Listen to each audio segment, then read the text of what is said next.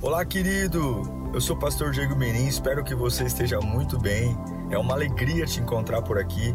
Nosso objetivo é colocar mensagens que gerem confronto, despertamento e abençoem a sua vida. Em instantes você vai ouvir um sermão e eu espero de verdade que Deus fale com você. Se você puder também me siga nas minhas redes sociais, sempre estamos colocando conteúdos que gerem confronto e inspiração. Eu desejo um bom sermão para você e que Deus te abençoe sempre. Esse é o nosso texto base para 2021. No final eu digo qual a palavra que vai nos permear. Quando eu era menino, quando eu era menino, falava como menino, pensava como menino, e raciocinava ou entendia as coisas como menino. Vírgula. Ponto final, perdão. Quando me tornei homem. Quando me tornei homem ou adulto, deixei abandonei, joguei fora, deixei para trás as coisas de menino. Quantas vezes a gente já se sentiu bloqueado por alguma coisa?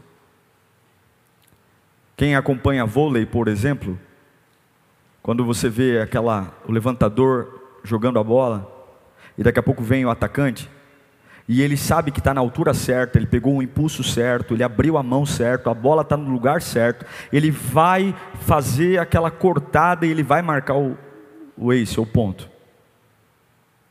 Ele vai marcar. Tudo que ele fez está certo. Só que aí de repente, do outro lado sobe um gigante, levanta duas mãos, e ele fez tudo certo, e bloqueia o que ele está fazendo. Será que existe alguma razão de algumas coisas darem sempre errado na nossa vida? Será que tem algum motivo da gente falar, puxa vida, eu faço tudo certo? Tudo.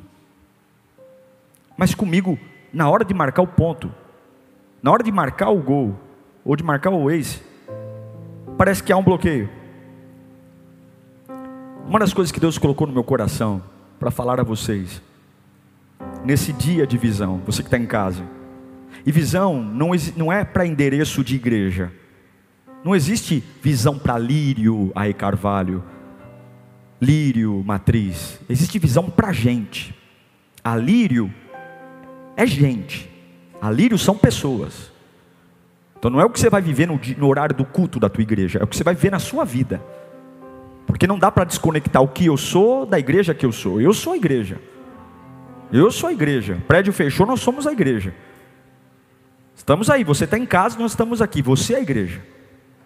Mas uma das coisas que eu aprendi é que para a gente vencer, tem que ter muita coragem. Quando você decide simplesmente, em qualquer área da sua vida, vencer, você tem que ter coragem. Porque as pessoas, elas não falam sobre pessoas que não vencem. O diabo não enfrenta pessoas que não vencem. Se você quer de verdade, em qualquer área da sua vida, vencer, você tem que se preparar. Porque vencer requer muita coragem. Muita coragem. Muitos perdem muito tempo da sua vida tentando mudar a mente de uns, mente, de, a mente dos outros. Alguns tentam conciliar uma boa, uma boa vizinhança. Mas a realidade é que para você vencer, para vencer o pecado, para vencer o inimigo, para vencer as travas da vida, é preciso muita coragem. E vou dizer algo ainda mais profundo, preste muita atenção nisso. Jamais diga que você quer algo se você não estiver disposto a lutar pelo que você quer. Jamais diga. A gente fala o tempo todo o que quer, fazemos reuniões para falar do que queremos, mas poucos são os que se levantam para lutar pelos que quer, pelo que querem. Eu repito, jamais diga que você quer algo que você não esteja disposto a lutar por isso. Por quê, irmãos? Porque é muito mais fácil você não ser bem sucedido do que ser bem sucedido. É muito mais fácil você não vencer do que vencer. É por isso que o número de pessoas que não vencem é muito maior do que o número de pessoas que vencem. Porque para não vencer, basta não fazer nada. É só ser exatamente quem eu sou. Manter as mesmas coisas. Se eu fizer absolutamente nada, eu vou estar no mesmo lugar. Ah, a miséria, ela sempre tem companhia. Uma vida miserável, uma vida medíocre, ela é acompanhada. Abandone seus sonhos, abandone seu foco. Você vai ter companhia para ir no shopping, você vai ter companhia para ir no cinema, você vai ter companhia para viajar. Agora, o sucesso, ele é solitário. Decida focar um pouco mais nos seus estudos. Decida se consagrar um pouco mais a Deus. Decida servir sua igreja com um pouco mais de responsabilidade. E você vai ver se isso gera companhia ou se isso gera solidão. Porque vencer não é um processo coletivo, Vencer é uma decisão sua. E não esteja disposto a querer nada que você não queira lutar pelo que quer. Qual o nosso problema? O problema é que nós não queremos conflitos. Nós odiamos conflitos. E quando eu odeio ser, ter conflitos, odeio me posicionar, eu estou dizendo o seguinte: eu quero ser uma pessoa normal, mas o reino de Deus não é um reino normal. Nós não servimos um Deus normal, nós não falamos de um livro normal, nós não pregamos um evangelho normal, nós não cantamos músicas que falam de alguém normal, nós falamos de alguém extraordinário, nós falamos de alguém fora da curva, e não tem como eu ser uma pessoa que fala de um Deus extraordinário sendo uma pessoa normal, não dá, não combina. Porque qual é o rosto de Deus? Qual é o nariz de Deus? Ninguém vê. A gente diz para as pessoas: venham para a igreja que Jesus está lá. E quando elas vêm para a igreja, elas encontram a gente. Elas não encontram Jesus, elas encontram aqueles que dizem que conhecem Jesus. E esse é o nosso problema. Se nós estivermos mais preocupados com a nossa reputação, mais preocupados em manter as coisas, as tradições, se nós estivermos mais preocupados em simplesmente não desagradar ninguém, nós vamos neutralizar tudo o que Deus tem para fazer. E eu vou dizer uma coisa, guarde isso no seu coração. Eu sei que algumas pessoas são românticas, mas as pessoas nunca foram a prioridade de Jesus. As pessoas nunca foram a prioridade de Jesus, nunca. Me mostre na Bíblia Onde as pessoas foram a prioridade de Jesus? A prioridade de Jesus foi o propósito. O propósito é segue-me. Ah, mas eu tenho que enterrar o fulano. Segue-me. Quais dos apóstolos estavam prontos quando Jesus foi para a cruz? Nenhum deles. Nenhum deles. Um traiu, o outro negou, outro vendeu, e ele não ficou ali tentando levar lencinho umedecido ou marcar uma reunião. Ele falou: Eu vou para o propósito, porque se eu cumpro o propósito, eu abençoo as pessoas. Jesus cumpriu o propósito, Pedro saiu de covarde para ser um pregador sem ter medo. Porque o que abençoa as nossas ovelhas, o que abençoa a nossa liderança, não é a nossa amizade, não é o nosso afeto, não são as visitas, não são os bolos, não são as cantinas, não são os nossos cuidados, os nossos quitutes. O que abençoa a lírio, o que abençoa a geração que vai vir, é cada um de nós cumprir o propósito pelo qual Deus nos chamou. O que abençoa as pessoas é dizer: olha, você não está pronto, mas eu não posso parar, porque o que vai te abençoar não é meu beijo, meu abraço, minha atenção, o que vai te abençoar é eu cumprir aquilo que Deus me chamou para fazer. E se eu cumprir o que Deus me chamou para fazer, você vai ter receber coragem, virtude, meus irmãos. E como é que eu cumpro o que Deus me chamou para fazer? Quando eu entendo que a minha maior batalha não é contra a gente, não é contra a falta de dinheiro, a nossa luta não é quando ai, caiu o número de dizimistas, caiu o número de ofertantes. A minha luta, pastor, é porque a minha igreja é mal localizada. Não, a nossa maior luta é contra a nossa cabeça. O maior patrimônio de uma igreja, o maior patrimônio de um rebanho é a cabeça. Coisa boa é ter cabeça boa. Coisa boa é saber fazer uma leitura do que está acontecendo.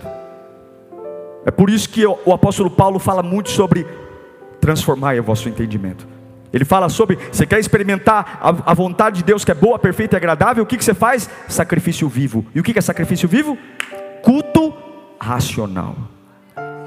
O que, que é culto racional? Eu sei. Não importa o que eu sinto, eu sei. A nossa maior luta, Lírio, não é contra o diabo, nossa maior luta é contra nós mesmos. é contra a nossa cabeça.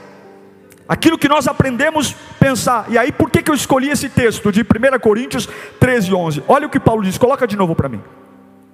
Quando eu era menino, eu falava como menino, pensava como menino, raciocinava como menino. Todos nós guardamos algo da infância, todos nós guardamos histórias. E Paulo estava falando: olha, eu falava como menino, eu uh, pensava como menino e eu entendia as coisas como menino. Paulo está falando que havia um sistema na cabeça dele, e esse sistema de menino mandava naquilo que ele falava, naquilo que ele pensava e naquilo que ele entendia das coisas. Havia um sistema nele, um sistema que movia a sua boca, movia a sua cabeça e movia a sua compreensão do que estava acontecendo. Será que muitas vezes não é o sistema que está bloqueando a gente? Será que algumas vezes a gente não consegue ser melhor, mais ágil, ver milagres, inspirar mais? E a gente fala: meu Deus, são as pessoas, é o lugar, é o dinheiro, é o ano, e muitas vezes é só o sistema de falar, pensar e entender as coisas que está bloqueando a nossa vida. Será que esse sistema não pode estar tá matando algo em mim? Será que é o jeito que eu falo, penso e entendo as coisas que está travando o avivamento, travando alegrias, travando provisão, travando a forma de falar sobre generosidade, travando a forma de inspirar as pessoas para aquilo que é certo? Paulo diz: quando eu era criança, eu falava, pensava, entendia como criança. E olha, esse texto é lindo, põe de novo. E ele diz: Quando me tornei homem, adulto, ele diz: Eu deixei. Repita comigo: deixar. Deixar não é algo que saiu dele naturalmente. Ele teve que olhar para ele e dizer: Eu preciso atualizar o sistema. Eu preciso, eu, Paulo, eu tenho que deixar de falar como eu falava, pensar como eu pensava, e entender a vida. Porque se ele não deixasse, ele estaria lá com esse sistema ainda. Ele diz: quando eu me tornei adulto, quando eu me tornei homem, eu me afastei, eu deixei para lá, eu abandonei a fala de criança, o pensamento de criança e o entendimento de criança. O que Paulo está falando é: eu abandonei uma fase interior imatura eu abandonei, eu me confrontei. Ele não está falando do exterior, ele não está falando da puberdade, ele não está falando de barba branca, ele não está falando de cabelo branco, ele está falando de um amadurecimento dentro dele, que gera ações, que gera movimento. Por favor, não se manifeste aqui. Mas quem de nós não conhece alguém que já tem corpo de marmanjo e tem uma criança dentro dele? É constrangedor quando você vê um adulto se portar como criança.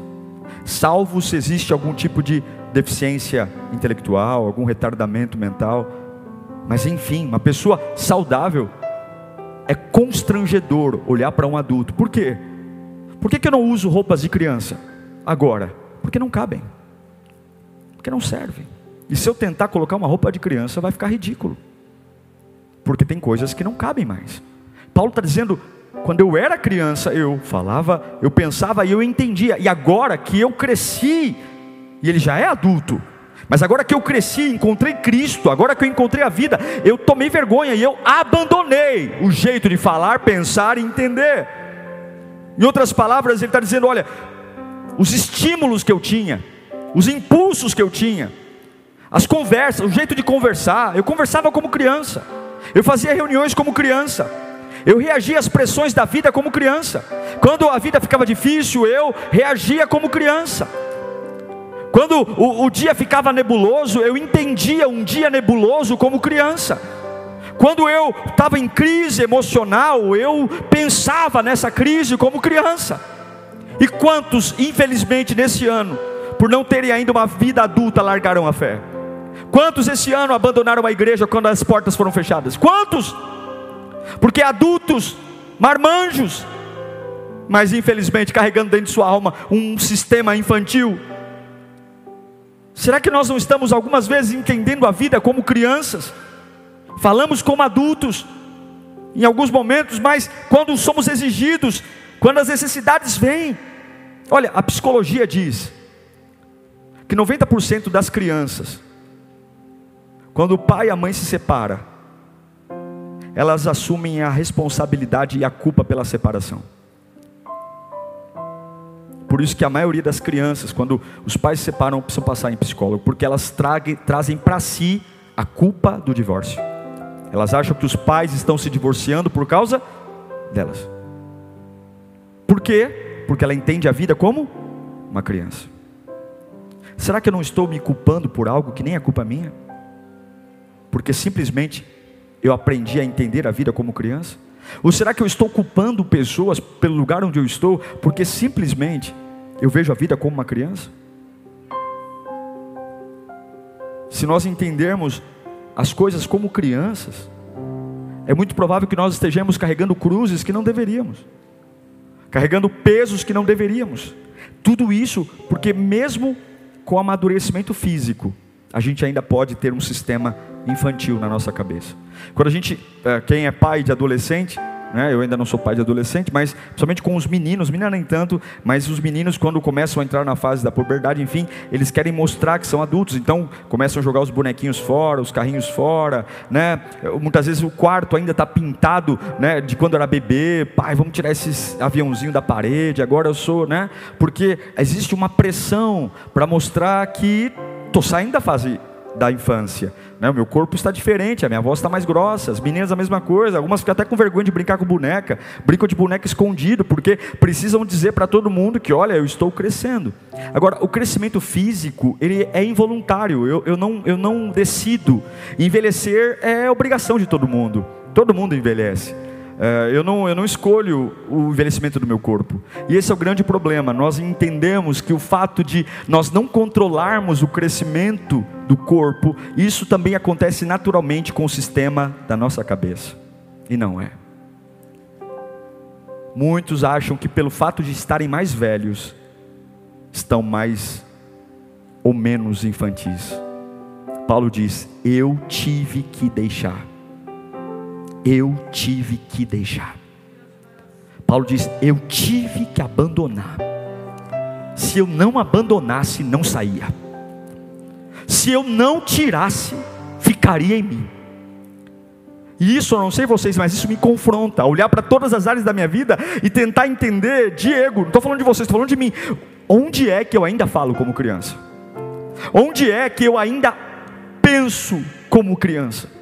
Onde é que eu ainda entendo a vida ou entendo o que Deus está fazendo como criança? E do que é que eu tenho que me afastar? Do que é que eu tenho que deixar? Eu tenho que entender que eu tenho que ser adulto o suficiente para ter coragem de eliminar o sistema. O sistema. O sistema de me deparar com uma doença e não como uma criança que corre para os braços de alguém destemperado, mas dizer como é que um adulto encararia com essa doença. Um adulto que tem encontro com Deus. Ele dá com uma porta de emprego que se fecha e dizer, olha como é que nós vamos aprender com tudo isso. Como é que o que, que isso quer me ensinar? Para, pensa, não abre a boca. Você não é uma criança, você é um adulto. Como é que eu vou conseguir entender quando sou abandonado, quando sou traído, quando simplesmente tudo que eu planejei fazer deu errado? Nem sempre, nem sempre a gente se empolga, a gente faz projetos, coloca tudo na ponta ponta do lápis, e a gente na nossa cabeça passa aquele filme, tudo dando certo, e na hora de executar, ah, meu Deus do céu, é uma tragédia. As pessoas que falaram que vinham não veio, não vieram, o dinheiro não deu certo, choveu no dia, é uma derrota, mas aí como que eu vou lidar com aquilo? Alguns simplesmente chutam o balde e dizem: Eu não sirvo para isso, eu não sirvo para isso, eu culpam as pessoas, e outros vão dizer: Para, vamos lembrar para quem a gente está fazendo. Vamos lembrar quem é o dono da chuva. Se choveu, choveu porque ele quis. É ou não é? Deus é dono da chuva, não é? Se choveu no dia do teu evento, fala, meu Deus, não veio ninguém. Choveu porque ele deixou chover. Ventou porque ele deixou ventar. Se ele não quisesse que chovesse, ele não deixaria chover. Mas voou a tenda, pastor. O problema é que não amarrou direito. E talvez ele fez voar a tenda para você aprender a ter mais excelência da próxima vez. Como é que nós temos pensado? Paulo está dizendo, não é o tamanho físico. Não adianta a gente querer sonhar com uma igreja de milhares. Não adianta a gente querer sonhar com prédios gigantescos, se a nossa cabeça ainda é de um prédio de 10 pessoas. Como é que nós lideramos? Como é que nós falamos? Quando as pessoas ouvem a gente falar, eu vou te dar um, uma, uma explicação simples. Quantas vezes a gente fica revoltado por coisas que nem vale a pena? E fica ali nos cantos repercutindo. Quantos assuntos que a gente passou noites em claro, e quando foi a fundo ver o que estava acontecendo, a gente percebeu que nem era como a gente entendeu. Mas nos precipitamos, nos irritamos, trazemos um estresse, e sabe qual é o preço de tudo isso? Perdemos a alegria. A vivacidade de uma igreja está na alegria. Na alegria. E quantas vezes esse sistema de falar, pensar e entender está adiando a estação do amor, adi adiando a estação do progresso, adiando visitantes que não ficam, porque quando nos encontram, dizem: Eu não posso ficar. Quando eu era criança, eu falava, pensava, entendia como criança. Mas agora que estou adulto, eu me afastei das coisas de criança. Irmãos, lírio, é hora da gente decidir que sistema dominará a nossa vida. É hora de nós decidirmos. É muito provável que todos nós, a começar de mim, tem algo que tem que ser atualizado. Como é que eu falo? Salomão diz em Provérbios 18, 21 que a língua tem o poder sobre a vida e sobre a morte. Nossa boca fala mais do que? Vida ou morte? Quando falamos da obra, quando falamos da lírio, quando falamos da nossa igreja, enterramos ou levantamos? Somos mais coveiros ou parteiros? Pare um pouco, agora, para observar como você tem falado. Não precisa dizer nada. Sua, sua boca tem usado mais, sido usada mais para a vida ou para a morte? Tem pessoas que são portadores do caos. Elas põem o pé, o céu até fecha. Já viu gente assim? As pessoas estão sorrindo. Quando ela põe o pé, meu Deus do céu, as pessoas ficam até mais para trás assim. É um choque. Vem raios e trovões atrás dela. É a portadora da desgraça. Quando chama no WhatsApp, você até se benze. O fulano não me chama nunca. Chamou no zap, tem bomba. Preciso falar com você. Ah, Fê Maria. Crê em Deus Pai. Porque é o porta-voz da desgraça. Né? É um caixão do lado e a pá do outro. Né? Não tem problema não, morreu é comigo mesmo. Já enterro, já cavo o buraco já sepulto. Não, irmão. Eu quero que as pessoas, quando veem uma chamada minha nos apps, assim, lá vem coisa boa. Lá vem gente que me encoraja. Lá vem gente que me faz acender uma clareira no meio da minha escuridão aqui. Lá vem gente que, que me faz, vai me animar, vai me motivar. Lá vem gente que a boca dela é vida. Até para tratar um problema me traz com a esperança. Ela pode até me trazer um problema, mas ela traz junto com a resposta. Ó oh, pastor, tem um problema aqui, mas eu já pensei, já refleti e a saída é essa. Meu irmão, eu abandonei o jeito de falar de criança. Paulo nos fala em Gálatas capítulo 4, versículo 1 e 2. Eu quero ler esse texto com vocês juntos. Consegue colocar aqui para mim? Você que está em casa, acompanha, põe no GC pessoal. Um, dois, três, vamos lá? Digo. Em nada difere de um escravo, embora seja. Só o dois tá bom. Vamos ler de novo? Um, dois, três. Digo, porém em nada. Uau! O herdeiro é igual a um? Tudo porque ele ainda é uma criança. Já pensou a gente passar a vida inteira sabendo quem é o nosso Pai, todas as heranças que nós temos? E eu não quero viver como escravo.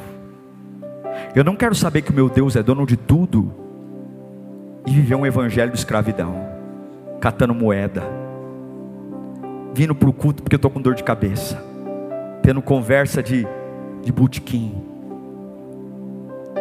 A gente tem que correr para parar de ser criança, porque o nosso Pai é dono de todas as coisas, meus irmãos.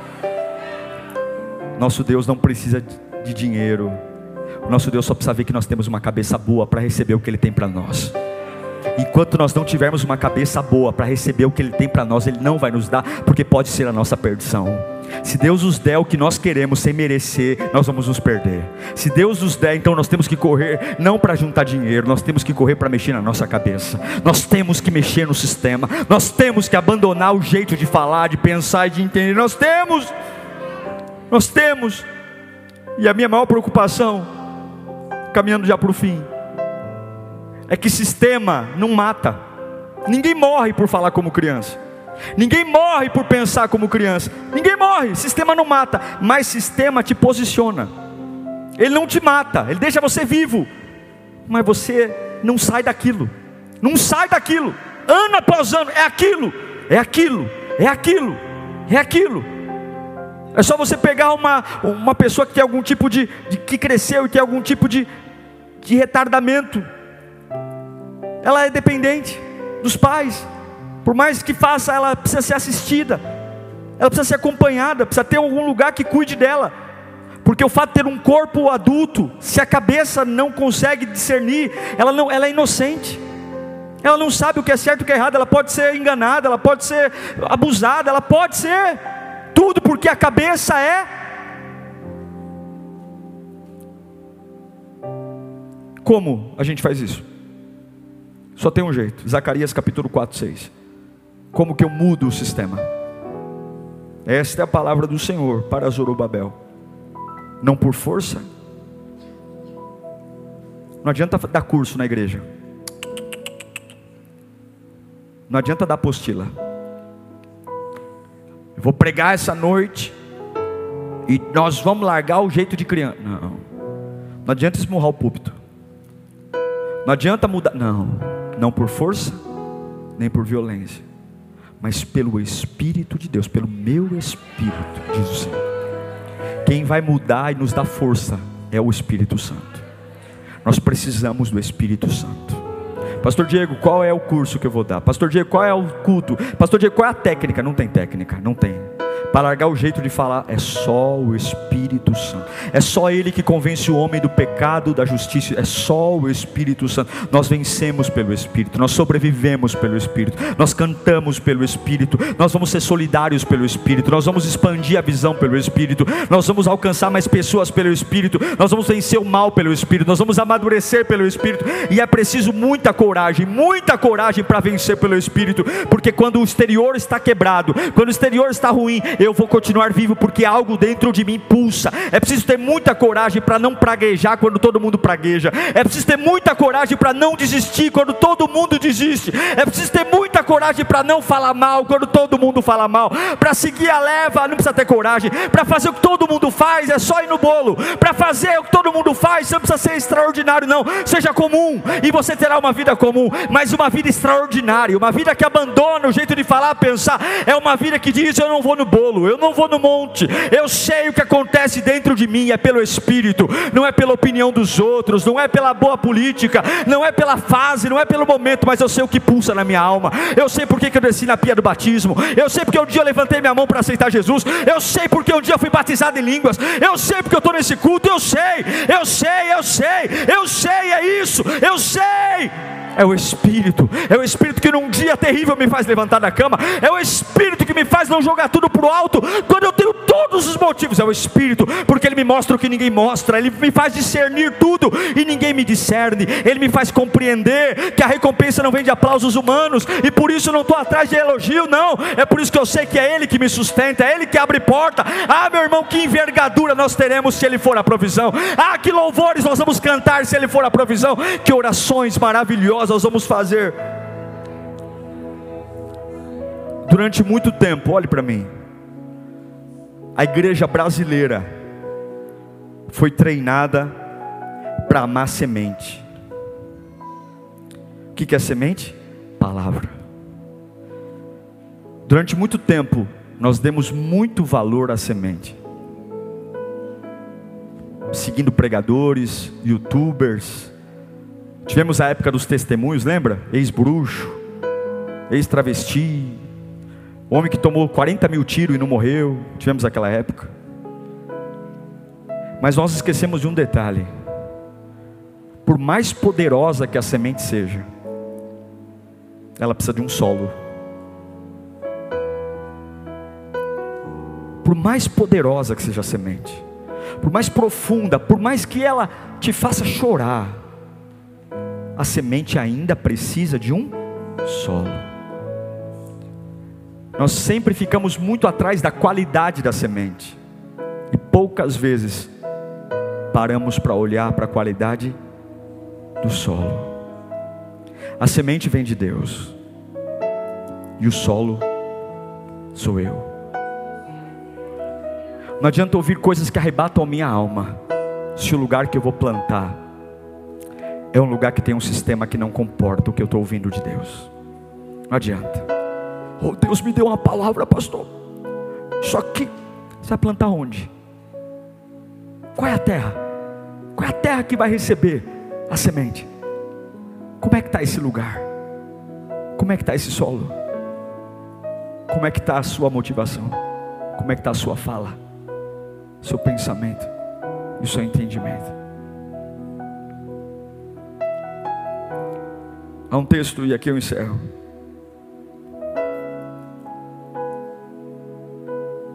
Em Efésios capítulo 4, 13. Paulo diz: até que todos alcancemos a unidade da fé, do conhecimento do Filho de Deus e cheguemos à maturidade, atingindo a medida da plenitude de Cristo. Até lá, o propósito é que não sejamos mais como crianças, levados de um lado para o outro pelas ondas, nem jogados para cá e para lá, por todo o vento de doutrina e pela astúcia e esperteza dos homens que induzem o erro. Eu queria desafiar você, nesse dia 13 de dezembro, a ter coragem de analisar o solo, a ter coragem de analisar o sistema. Vocês estão entendendo o que eu estou falando? A ter coragem, a parar de culpar o mundo, o universo Talvez a culpa não é do diabo, a culpa não é de Deus, a culpa não é de ninguém, a culpa é nossa. É porque eu achei que naturalmente, porque fiquei velho, porque tenho muito tempo de igreja, assim como naturalmente as coisas aconteceram, naturalmente também o meu sistema de falar, pensar entender também, em algum momento ele, e muitas vezes não. Algumas vezes a gente tem que ter humildade e falar como Paulo: eu deixei as coisas de menino. Eu deixei se eu não deixasse, estaria aqui agora.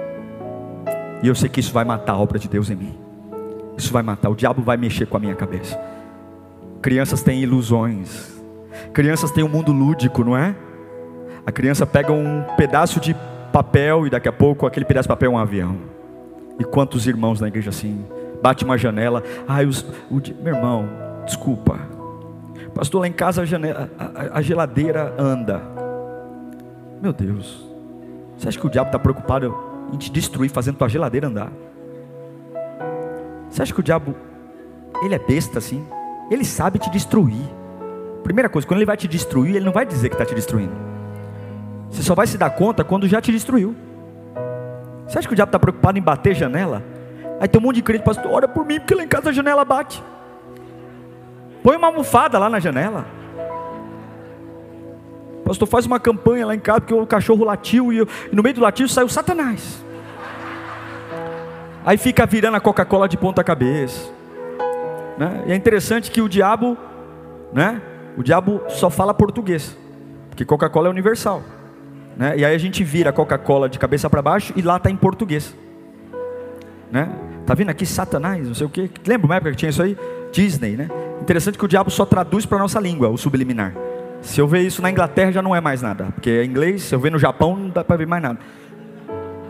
Vamos, vamos parar. Vamos falar de coisa grande. Vamos fazer reunião de coisas grandes. Vamos sair dessas conversinhas de bobagem. Vamos começar a falar do reino, de salvação, de crescimento. Vamos falar de ter vitórias maiores, enfrentar gigantes maiores. Tudo que Deus tem para você é maior que você.